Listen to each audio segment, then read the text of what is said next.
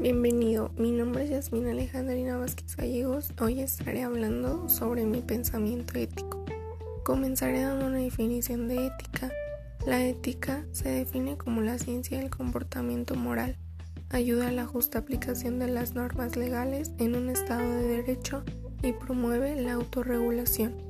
Estudia lo correcto y lo incorrecto, lo bueno y lo malo virtud, felicidad y el deber para regir la conducta humana hasta alcanzar un mayor grado de libertad.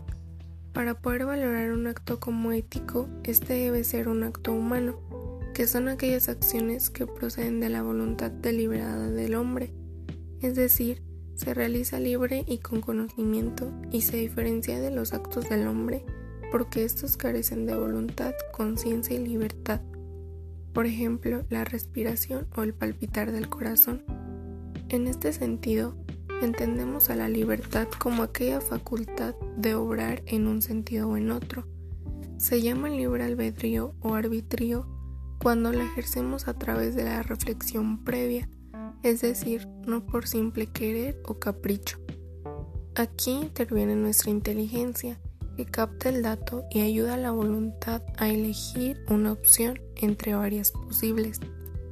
Para ejercer nuestra libertad de una mejor manera es necesario tomar en cuenta la dignidad. Esto es, no dejar que te humillen ni degraden, ni tampoco humillar a los demás.